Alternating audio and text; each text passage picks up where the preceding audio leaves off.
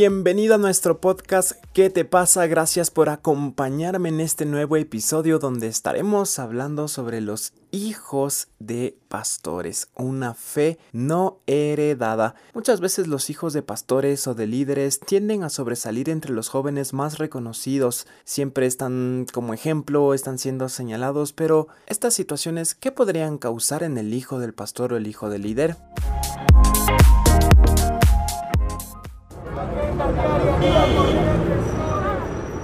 Y en este nuevo episodio de nuestro podcast ¿Qué te pasa? nos acompaña un gran amigo, él es David Espinosa, el líder de Alabanza y uno de mis mejores amigos, así que bienvenido David, ¿cómo estás?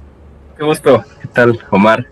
¿Qué tal a todos? Eh, la verdad un privilegio estar aquí y bueno, compartir pues con, contigo, como lo mencionaste, llevamos la amistad de toda la vida y pues estar en este podcast en este tiempo pues va a ser muy interesante, ¿no? Poder compartir experiencias y, y pues conocer más acerca de, de, lo que Dios tiene para cada uno de nosotros. Así es, es un gusto tenerte aquí, mi amigo, desde que llegué a Ecuador sí. a los cuatro, casi cinco años, y bien chévere poder compartir esto.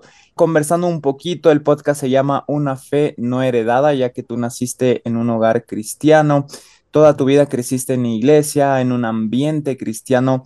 ¿Cuándo te diste cuenta, David, que tenía que ser una fe personal y no heredada? No necesariamente solo porque tu familia te lo había enseñado, sino tenía que hacer algo tuyo, algo personal.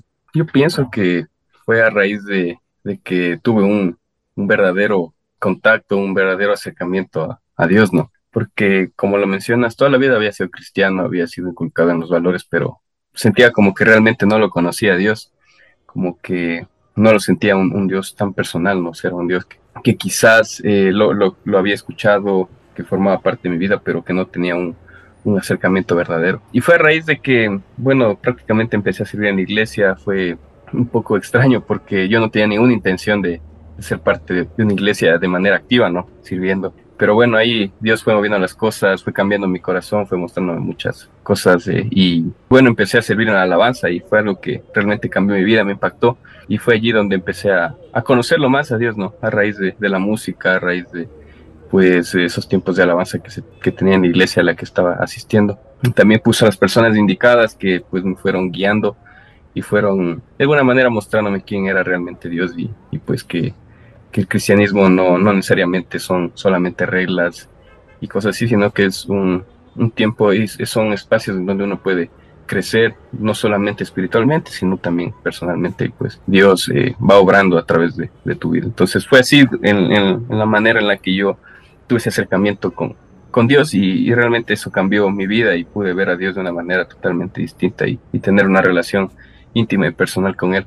Y eso es algo muy especial porque ahí va la clave, tener una relación personal íntima y ahí conoces realmente a Dios, el corazón de Dios y quizás no el Dios que te están contando, sino el Dios que tú vas conociendo, que tú vas descubriendo. David, tú eres hijo de pastores, hijo de líderes, el trato que te daban en iglesia eh, normalmente es diferente al ser hijo de un pastor o al ser líderes, o a mí me pasaba que me veían así, luego decían, ah, tú eres hijo de ni siquiera y cambiaba totalmente el trato. ¿Cómo llevar esa presión de ser hijo de pastores, de ser hijo de alguien que tiene un liderazgo muy fuerte en la iglesia? Sí, la verdad es, un poco complicado, ¿no? Sobre todo a mí me costó mucho cuando era pequeño porque no entendía, ¿no? Me decían que, bueno, que tenía que dar testimonio, dar ejemplo, que mis padres pues eran personas de, mucho testimonio, de, influencia en la iglesia y, y pues eso se trasladaba a mí, pero una persona pequeña, inmadura, no tiene mucho entendimiento de esas cosas, ¿no? Entonces, la verdad, a mí en la niñez me, costó mucho. Yo tengo un hermano que, pues, con él también siempre conversábamos, nos quejábamos, decíamos que no era justo que, pues, tengamos que tener toda esa presión encima de nosotros, ¿no? El hecho de no, por, no portarse mal, de dar ejemplo, el, el estar siempre allí en la, iglesia y, pues, dar el testimonio, un testimonio correcto, era complicado, ¿no? A raíz de que ya fui creciendo, fui también entendiendo un poco más, también tal vez un poco madurando, pero la verdad sí me costó mucho. Sentía que me sentía limitado y retraído en muchas cosas que, quizás eh, los jóvenes lo hacían con normalidad, ¿no?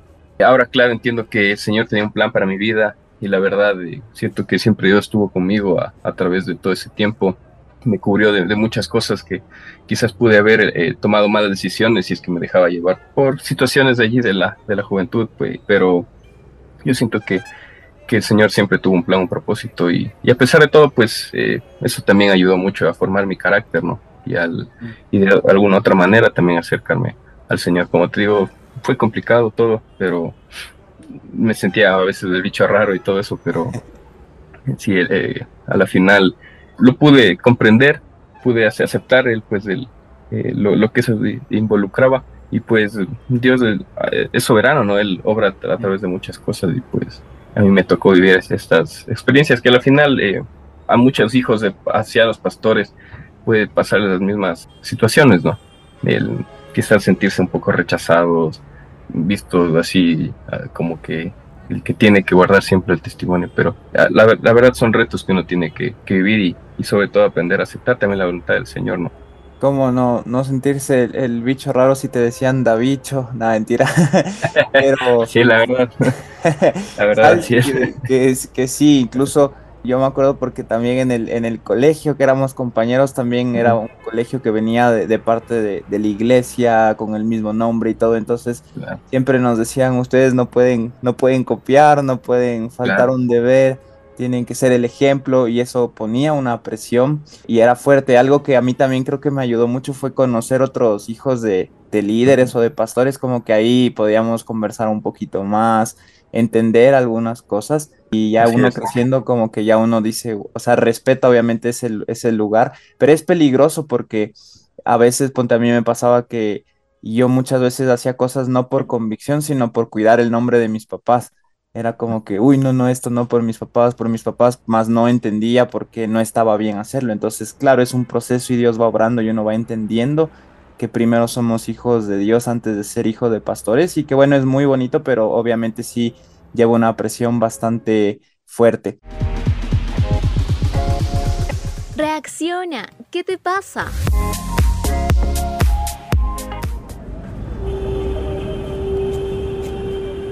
Ahora, ¿cómo mantener, David, la cercanía con tus papis, pero al mismo tiempo el respeto, sabiendo que son la autoridad tuya en la iglesia, que son tus pastores? Entonces, ¿cómo conllevar esa relación?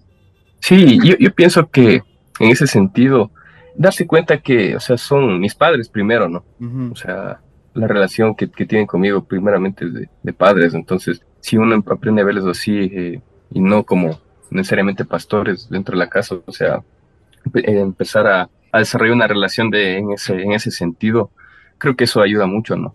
Porque al momento de que más bien nos empieza a ver como, como pastores, entonces yo creo que se crea una barrera, ¿no? A veces un poco un, temor. O sea, principalmente son mis padres y yo a mis padres, gracias a Dios, he tenido la oportunidad de tener mucha confianza con ellos. Ellos me han dado la oportunidad de poder conversar a veces de muchas cosas que me han pasado a lo largo de mi vida, sobre todo en la juventud, donde uno, tiene muchas dudas, preguntas acerca de muchas cosas. Yo creo que ellos fueron sabios y me supieron guiar de una manera correcta, pero fue a raíz de, de que se pudo construir esa relación de padre-hijo, ¿no? De madre-hijo, donde existe un ambiente de confianza y comunicación y donde uno también se siente seguro y, confiado de poder contar muchas cosas, ¿no? Creo que es algo importante que a veces es complicado desarrollarlo porque cada familia pues se maneja de diferente manera, pero tengo ese ejemplo que me dieron mis padres, ¿no? Y, esa apertura que ellos me dieron para poder siempre conversar y eso hizo que no haya un alejamiento, una distancia entre nosotros, sino más bien siempre mantenernos juntos, ¿no?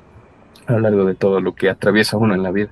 Y esto me gustó mucho, David, porque como tú dices, antes que nada son padres, teniendo esa relación de papá, de hijo, esa confianza, y luego uno va entendiendo mucho mejor, ¿no? Ese puesto en iglesia y también, primero hay ese respeto y honra como padres y también pues como pastores, como autoridad, y eso, eso me encanta porque lo más importante es la relación primero cercana como familia y luego uno va entendiendo y dice, wow, ellos son pastores, son los líderes y uno va comprendiendo eso. ¿Cómo involucrarse David en el ministerio por un llamado y quizás no por un apellido, por decirlo así? Muchas veces, ah, tú eres hijo de pastor, predica, o ah, tú, tú eres así, entonces tú ya debes saber esto, te debes saber de memoria esto. Entonces, ¿cómo entender que es un llamado personal y no un llamado eh, necesariamente por apellido, un llamado familiar, por decirlo así?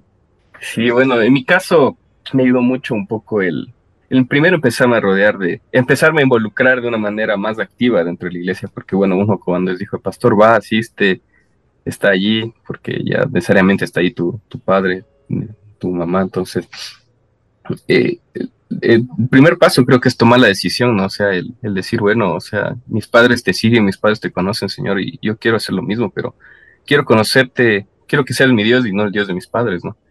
Entonces, creo que ese sería el, primer paso, obviamente es un paso en el que uno tiene que aprender a construir una, relación con Dios y ese es un, un, proceso, pero en mi caso fue así, empecé a, tomé la decisión de involucrarme un poco más en la iglesia y bueno, en mi caso yo empecé, como les mencionaba antes, en Ministerio de Alabanza, entonces yo no sabía tocar ningún instrumento, un poquito el piano, pero asistí a un curso que había y allí empecé a aprender a tocar la guitarra y bueno, a, a medida que aprendía la guitarra también empezaba a conocer más de Dios, empezaba a tener un acercamiento más personal con Él y eso hizo que empiecen a cambiar muchas cosas de mi vida. Porque bueno, uno al ser hijo de, de anciano no es que es perfecto, no y que es la perfección andante y, y, todo, no, uno también tiene sus luchas, tiene su manera de ser, su personalidad y eso cuando uno hace cosas malas o, o tiene allí algunas fallas, pues es un proceso en el cual uno empieza a cambiar y empieza a darse cuenta de que, de que se hacen cosas que no se agradan a Dios, entonces pues allí Dios va tratando tu vida. Entonces eso fue un proceso para mí, el, el yo, yo, mismo acercarme a, la iglesia, no solo por el apellido, sino porque realmente quería tener una, una comunión con Él.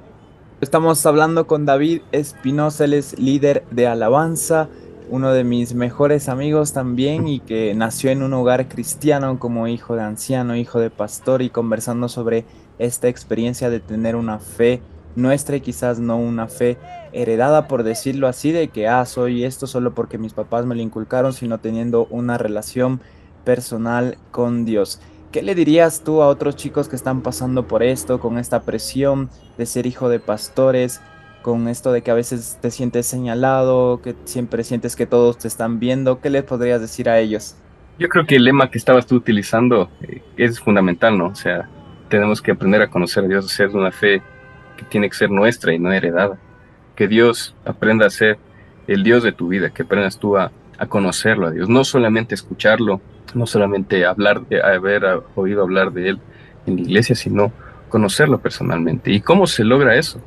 Eso es únicamente en oración, rodeándote de personas que, quizás pueden, guiarte eh, de la manera correcta a, conocer realmente al, al Señor pienso que son dos estrategias muy, muy importantes y sobre todo estar rodeado de personas que busquen de Dios también, porque si una vez se rodea de otro tipo de personas, uno puede perder la, la noción, puede perder la, la, orientación de su vida, ¿no? Entonces yo creo que eso es, fundamental a mí, eso me, ayudó mucho, el, el, estar siempre rodeado de personas que, que buscan también de Dios, que, busquen, que estén tras un mismo objetivo, que es el de conocer de una manera profunda la presencia de, de Dios. ¿Qué te pasa? Nuevo podcast de HCJB. Todos los martes tendremos un nuevo episodio.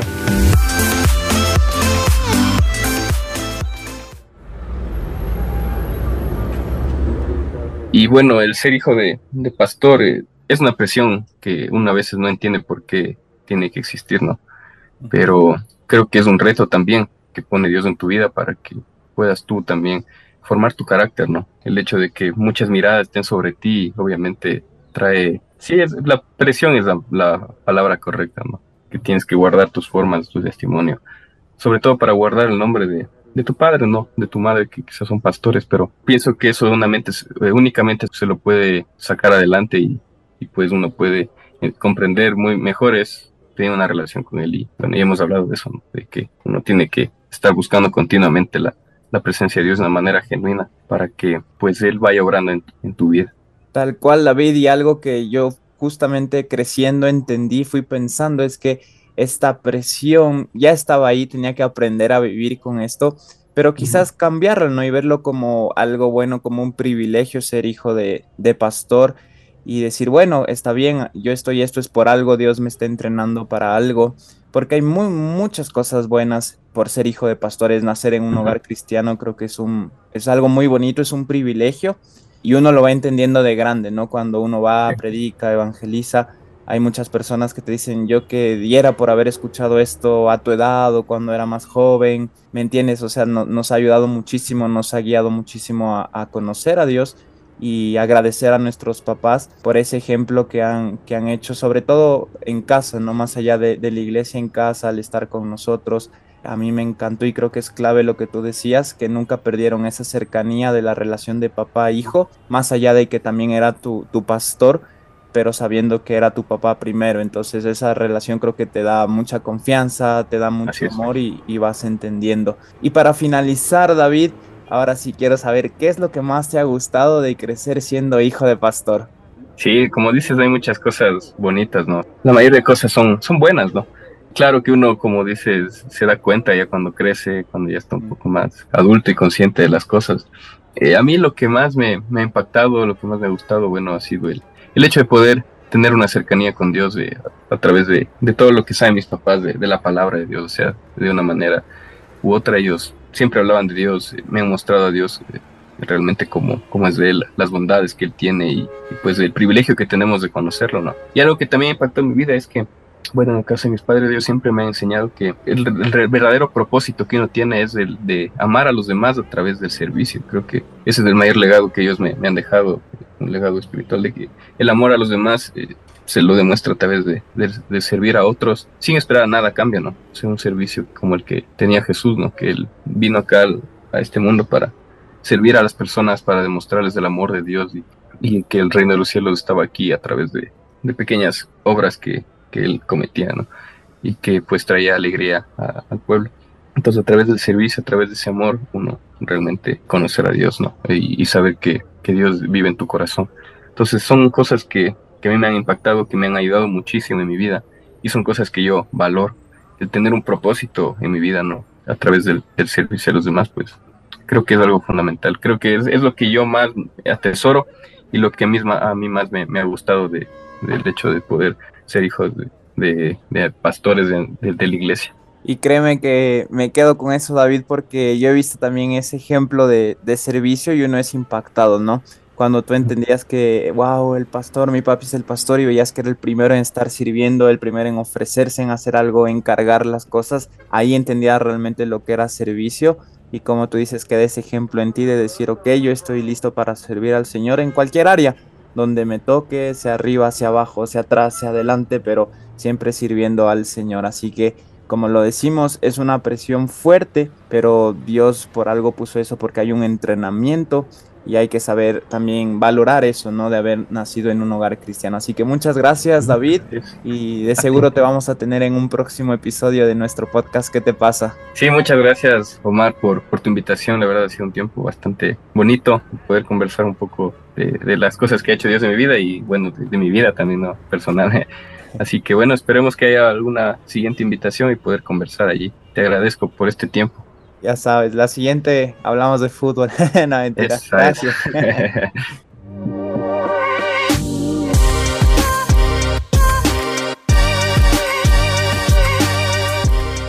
Pues recuerda que más que ser un hijo de líder, un hijo de pastor, primeramente eres un hijo de Dios. Puedes escuchar todos nuestros episodios de nuestro podcast que te pasa en tu plataforma digital favorita o en nuestra página hcjb.org. Recuerda que puedes sumarte al equipo de HCJB, pues somos un ministerio que nos sostenemos con donaciones. Para hacerlo, ingresa a nuestra web hcjb.org, haz clic en donación y forma parte de este equipo. Nos encontramos en el siguiente episodio de ¿Qué te pasa?